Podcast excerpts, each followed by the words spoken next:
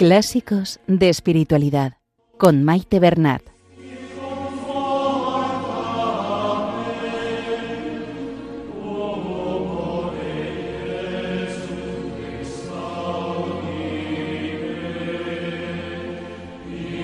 Un saludo a todos los oyentes de Radio María y bienvenidos al programa Clásicos de Espiritualidad.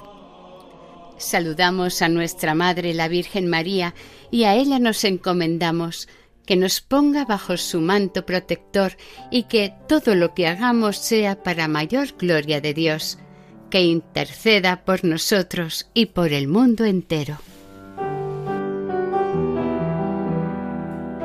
Estimados oyentes, continuamos en la tercera parte de Introducción a la vida devota Concretamente, en el programa de hoy finalizaremos el capítulo 9, aunque repetiremos un párrafo del anterior programa para completar el sentido del texto. Después se leerán los capítulos 10 y 11. En el capítulo 8, San Francisco de Sales nos hablaba de tratar a los demás con amabilidad y dulzura, tratando de cortar de raíz cualquier atisbo de ira que aparezca en nosotros. En el capítulo noveno nos pide esto mismo, pero hacia nosotros mismos, utilizando siempre la paciencia y buenas palabras. En el capítulo 10 nos aconsejará sobre la actitud que hay que tomar mientras realizamos nuestro trabajo, tareas o quehaceres nos habla de ser cuidadosos y diligentes, pero evita el afán, la inquietud y sobre todo la obsesión, porque estos llegan a turbar el corazón.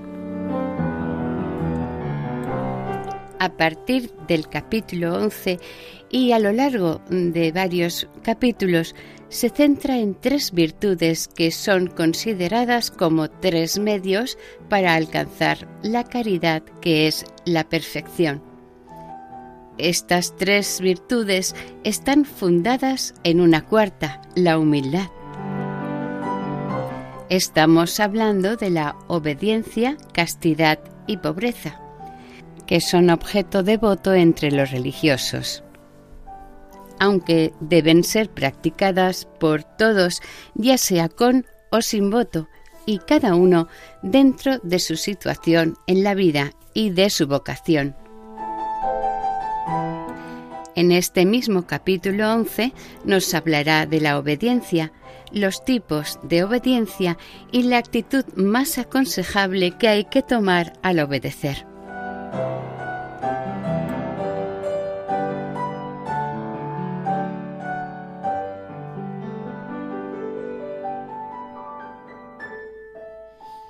Comenzamos la lectura. Introducción a la vida devota de San Francisco de Sales. Parte tercera. Continuación del capítulo noveno de la dulzura con nosotros mismos.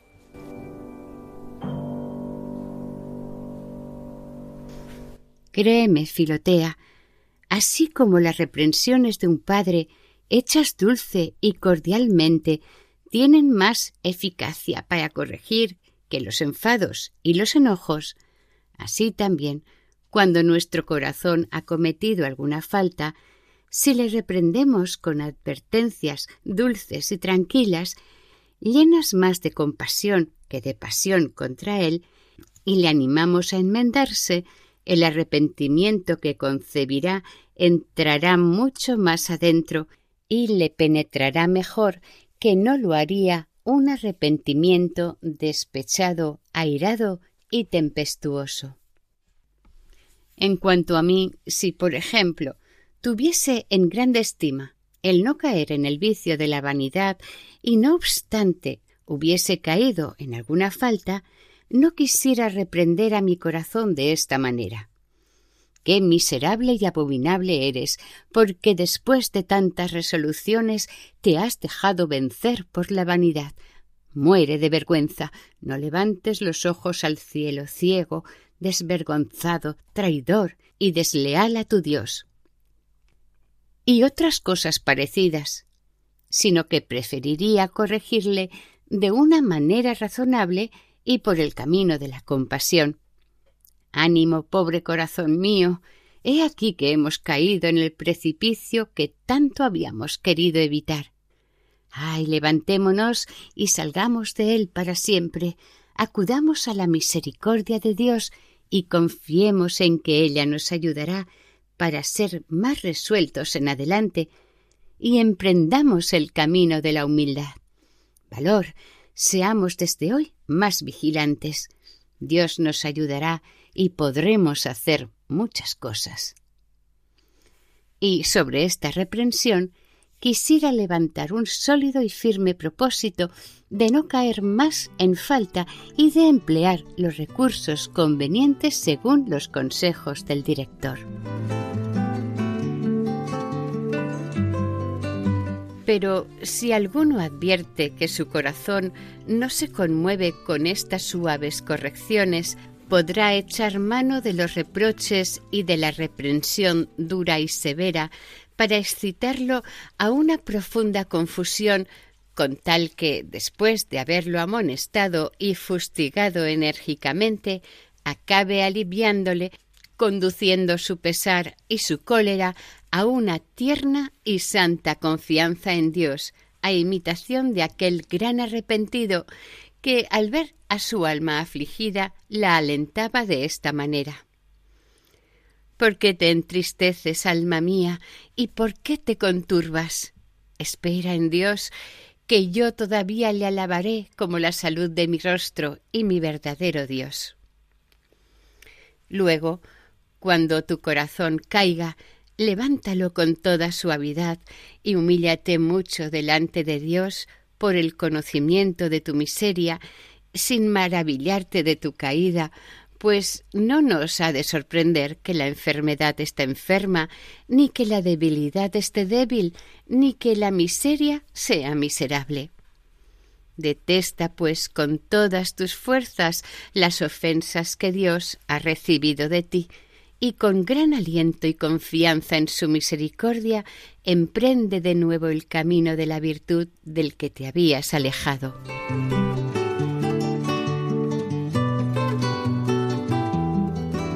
Capítulo 10 que es menester tratar los negocios con cuidado, pero sin afán ni inquietud.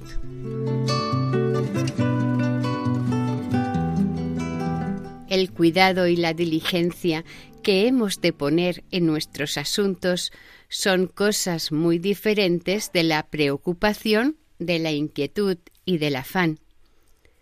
Los ángeles tienen cuidado de nuestra salvación y nos la procuran con diligencia, mas no por ello sienten inquietud, desasosiego ni ansia, porque el cuidado y la diligencia son propios de su caridad, pero la inquietud, el desasosiego y el afán serían del todo contrarios a su felicidad, pues el cuidado y la tranquilidad y la paz del espíritu, pero no el afán, ni la inquietud, ni mucho menos la obsesión. Seas, pues, Filotea, cuidadosa y diligente en todos los asuntos que tuvieres a tu cargo, porque Dios te los ha confiado y quiere que los trates cual conviene. Pero si te es posible, no andes solícita ni ansiosa, es decir, no los emprendas con inquietud, angustia y afán. No te apresures en tu cometido, porque toda precipitación turba la razón y el juicio y nos impide también hacer las cosas por las cuales nos afanamos. Cuando nuestro Señor reprende a Santa Marta, le dice Marta, Marta, andas muy solícita y te turbas por muchas cosas. ¿Ves? Si hubiese sido simplemente cuidadosa, no se hubiera perturbado. Pero como andaba preocupada e inquieta, se precipita y se turba, por lo que nuestro Señor la reprende. Los ríos que se deslizan suavemente por la llanura conducen a grandes navíos y ricas mercancías, y las lluvias que caen suavemente en los campos los fecundan y los llenan de hierbas y de mieses. Pero los torrentes y los ríos que corren tumultuosamente por la tierra arruinan sus cercanías y son inútiles para el tráfico de la misma manera que las lluvias violentas y tempestuosas llevan la desolación a los campos y a las praderas. Jamás trabajo alguno hecho con impetuosidad y con prisas ha llegado a feliz término. Es menester apresurarse lentamente, como lo dice el viejo adagio. El que corre, afirmaba Salomón, está en peligro de chocar y tropezar. Siempre obramos deprisa cuando obramos bien. Los moscardones meten mucho ruido y andan más afanosos que las abejas, pero sólo fabrican cera y no miel. Así, los que se afanan con un afán torturador y con una inquietud ruidosa nunca hacen mucho bien.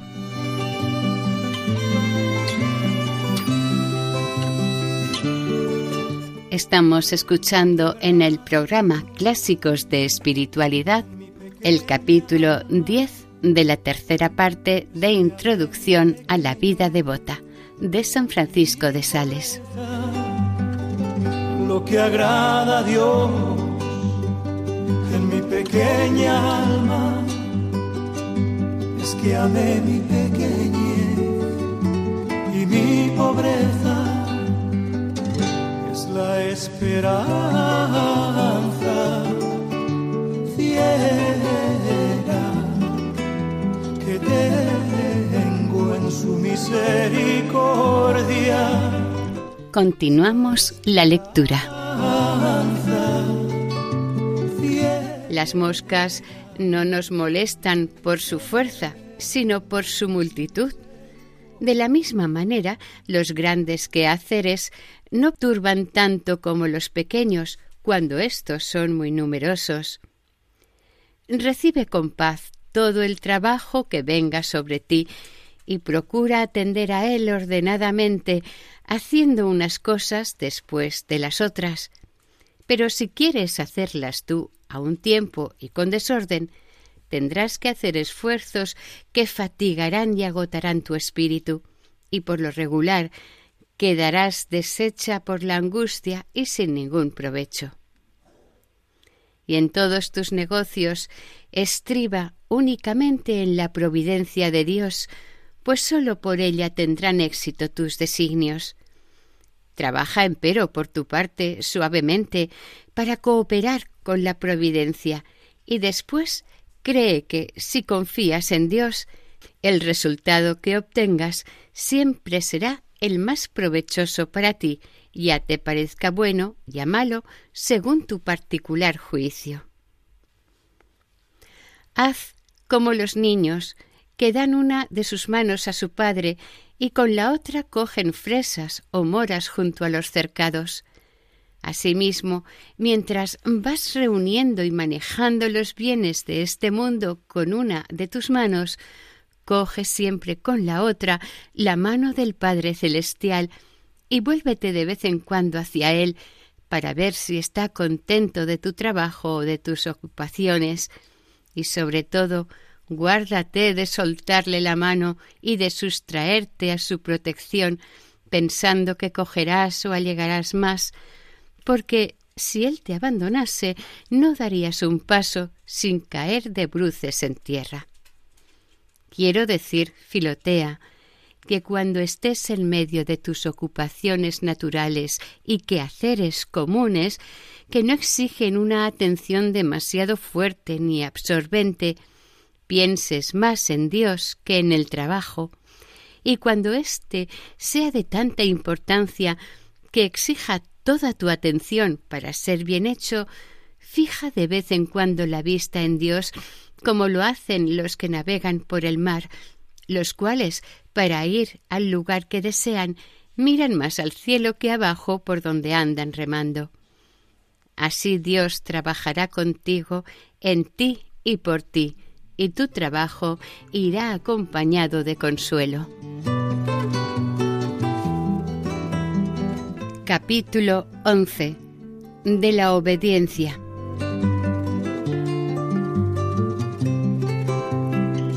Solo la caridad nos eleva hasta la perfección, pero la obediencia, la castidad y la pobreza son los tres grandes medios para alcanzarla. La obediencia consagra nuestro corazón, la castidad nuestro cuerpo y la pobreza nuestros bienes al amor y al servicio de Dios. Son las tres ramas de la cruz espiritual, pero las tres fundadas en la cuarta, que es la humildad. Nada diré de estas tres virtudes consideradas como objeto del voto solemne, porque esto sólo corresponde a los religiosos, ni tampoco en cuanto son materia del voto simple, porque aunque el voto confiere muchas gracias y gran mérito a todas las virtudes, no obstante, para que nos hagan perfectos, no se requiere el voto con tal que se practiquen. Porque si bien haciendo voto de estas virtudes, sobre todo si el voto es solemne, llevan al hombre al estado de perfección, con todo, para conducirlo a ésta, basta que sean observadas, pues existe mucha diferencia entre el estado de perfección y la perfección, ya que todos los religiosos y todos los obispos se hallan en este estado, y no obstante, no todos son perfectos como harto lo demuestra la experiencia. Esforcémonos, pues, Filotea, en practicar estas tres virtudes, cada uno según su vocación, porque aunque no puedan constituirnos en estado de perfección, nos darán, sin embargo, la perfección misma. Todos estamos obligados a la práctica de estas tres virtudes, aunque no todos debamos practicarlas de la misma manera. Hay dos clases de obediencia, una obligatoria y otra voluntaria. En cuanto a la obligatoria, es necesario que obedezcas humildemente a tus superiores eclesiásticos, como al Papa, a los obispos, al párroco y a todos los que de ellos tienen autoridad delegada. Has de obedecer también a tus superiores políticos, es decir, a tu príncipe o gobierno y a los magistrados que hayan designado para tu región. Finalmente, has de obedecer a tus superiores domésticos, es decir, a tu padre, a tu madre, a tu maestro, a tu maestra. Ahora bien, esta obediencia se llama necesaria porque nadie puede eximirse del deber de obedecer a dichos superiores investidos por Dios de autoridad para mandar y gobernar a cada uno según el cargo que tienen sobre nosotros. Cumple, pues, sus mandatos, porque esto es necesariamente obligatorio, y para ser perfecta sigue también sus consejos y aun sus deseos e inclinaciones, mientras la caridad y la prudencia te lo permitan. Obedece cuando te mandan alguna cosa agradable, como comer, tener recreación, porque aunque te parezca que no hay gran virtud en estos casos, sin embargo, sería vicioso desobedecer. Obedece en las cosas indiferentes, como en llevar este o aquel vestido, ir a este o aquel camino, en cantar o callar, y esta será ya una obediencia muy recomendable. Obedece en las cosas difíciles, ásperas y duras, y esto será una obediencia perfecta. Finalmente, obedece con dulzura, sin réplica, pronto y sin dilación, con alegría y sin mal humor, y sobre todo obedece amorosamente, por amor a aquel que, por nuestro amor, se hizo obediente hasta la muerte y muerte de cruz, y el cual, como dice San Bernardo, prefirió perder la vida que la obediencia. Para aprender a obedecer con facilidad a tus superiores, condesciende de buen grado con tus iguales, cediendo a su parecer en lo que no sea malo, sin ser disputadora ni terca. Acomódate suavemente a los deseos de tus inferiores, tanto cuanto la razón te lo permita, sin ejercer sobre ellos tu autoridad de una manera imperiosa, siempre que sean buenos. Es una equivocación creer que si una persona fuese religiosa obedecería fácilmente, cuando es difícil y rebelde en prestar obediencia a los que Dios ha puesto sobre nosotros. Llamamos obediencia voluntaria a aquella a la cual nos obligamos por nuestra propia elección y que por nadie nos ha sido impuesta.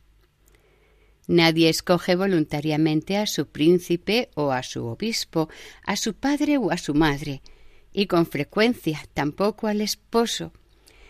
Pero es de libre elección el confesor, el director. Pues bien, tanto si al escogerlo se hace voto de obedecerle, como se cuenta de Santa Teresa, la cual, además del voto solemne de obediencia debido al superior de su orden, se obligó con voto simple a obedecer al padre Gracián como si se le obedece sin voto. Siempre esta obediencia se llama voluntaria por razón de su fundamento que depende de nuestra voluntad y elección. Es menester obedecer a todos los superiores, pero a cada uno en aquello de lo cual tiene cargo sobre nosotros. De la misma manera que en lo que concierne a la policía y a las cosas públicas hay que obedecer a los príncipes, a los prelados, en todo lo que se refiere a la disciplina eclesiástica, en las cosas domésticas al padre, a la madre, al marido, en el gobierno particular del alma, al director y al confesor particular. Haz que tu Padre Espiritual te ordene los actos de piedad que has de practicar, porque así saldrán mejorados y será doble su gracia y su bondad. Una, por razón de sí mismos, por ser actos piadosos. Otra, por razón de la obediencia que los habrá dispuesto y por la cual habrán sido hechos. Bienaventurados los obedientes, porque jamás permitirá Dios que se extravíen.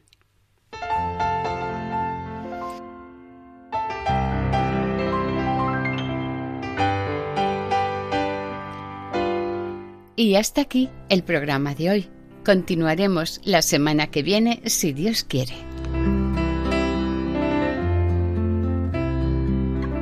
Para ponerse en contacto con el programa, nuestra dirección de correo electrónico es clásicos de espiritualidad arroba radiomaria.es. Pueden volver a escuchar el programa e incluso descargarlo en la sección de podcast de la página web de Radio María. Si desean adquirir el programa, pueden llamar al 91 8 22 80 10. Que el Señor y la Virgen les bendigan.